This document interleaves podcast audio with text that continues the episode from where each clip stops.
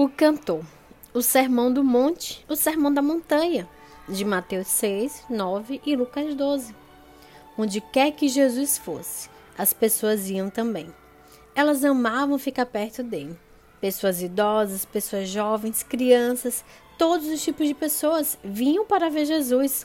Pessoas doentes, pessoas saudáveis, pessoas felizes ou tristes, pessoas preocupadas, muitas delas preocupadas com muitas coisas. Como seria se nós não tivéssemos comida suficiente? Ou roupas?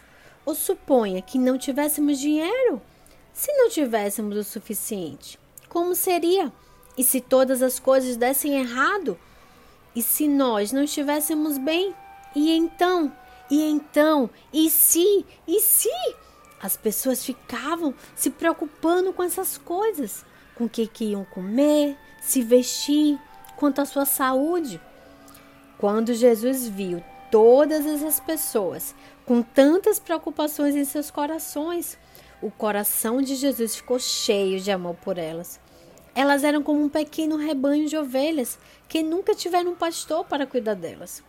Então Jesus sentou-se com todos e falou para eles as pessoas sentaram-se quietas na grama da montanha e ouviram com toda a atenção que podiam. De onde estavam sentados, eles conseguiam ver o lago azul brilhando lá embaixo e pequenos barcos de pesca indo para a pesca noturna. O ar da primavera era fresco e claro. Vejam os pássaros lá em cima, disse Jesus. Todos olharam. Pequenos pardais estavam bicando as sementes ao longo do caminho pedregoso. Onde eles fazem sua comida? Será que eles têm dispensas cheias de alimentos ou armários cheios de comida? Será que vão no supermercado fazer as compras? Todos riram. Quem já viu um passarinho com uma bolsa de mantimentos? Não, disse Jesus. Eles não precisam se preocupar com isso, porque Deus sabe o que eles precisam e o próprio Deus os alimenta. E quanto a essas flores do campo? Todos olharam. Todas as flores em volta deles estavam crescendo.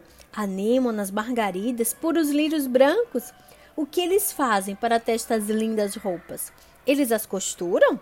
Ou trabalham todos os dias para poder comprá-las?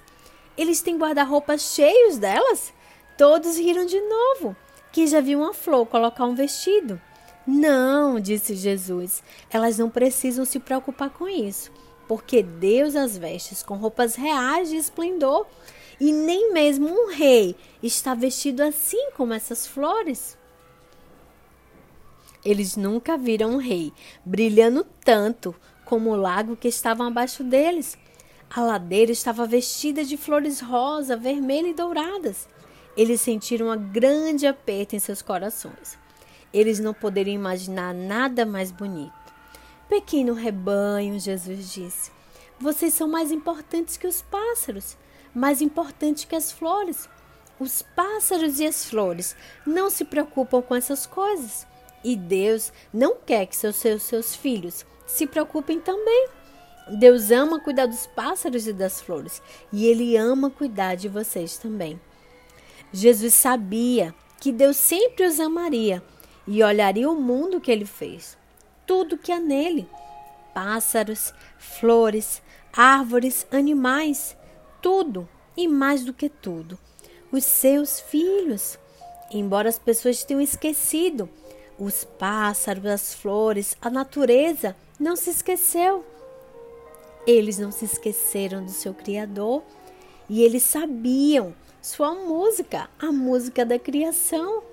Era a música que toda a criação de Deus cantou para ele desde o início. Era a música que o coração das pessoas fizeram para cantar. Deus nos fez. Ele nos ama. Ele está muito alegre com todos nós. Este era o motivo pelo qual Jesus veio ao mundo cantar para eles esta maravilhosa música. Para cantar não apenas com suas vozes, mas com toda a sua vida com todas as suas atitudes, com suas ações, com o seu falar, com o seu andar. Assim como a natureza, que no balançar das árvores, no balançar das copas das árvores, louvam a Deus. E no canto dos passarinhos, eles estão louvando a Deus. E nas ondas agitadas do mar, o mar está louvando a Deus. E todos os golfinhos que pulam e saltitam dentro e fora d'água, eles estão louvando a Deus. E na dança dos animais, eles também estão louvando a Deus. Então, você pode também cantar essa música, a música da adoração, louvando a Deus com sua voz, ou com um abraço a um amigo, ou falando com seus pais. Você pode louvar a Deus também, junto com toda a criação. Então, os filhos de Deus poderiam se lembrar todos os outros e cantá-la também. Hoje o convite de Deus é para que você olhe a natureza perfeita, que tudo se encaixa, tudo se ajeita e olhe para essa beleza que há e veja o cuidado de Deus em todas essas coisas, nos pássaros que se alimentam, nos animais que nadam, nos mares, nos rios, nos céus que enchem e também traz chuva, traz o sol. Veja todo esse cuidado de Deus com a natureza. Ele está em todas as coisas e todas as coisas sussurram o nome de Deus, a sua criação. Se Deus cuida assim dos pássaros e das flores, muito mais Ele vai cuidar de seus filhos. Então, descansa no Senhor, confia nele e o mais ele fará. Um beijo. Te vejo no próximo capítulo.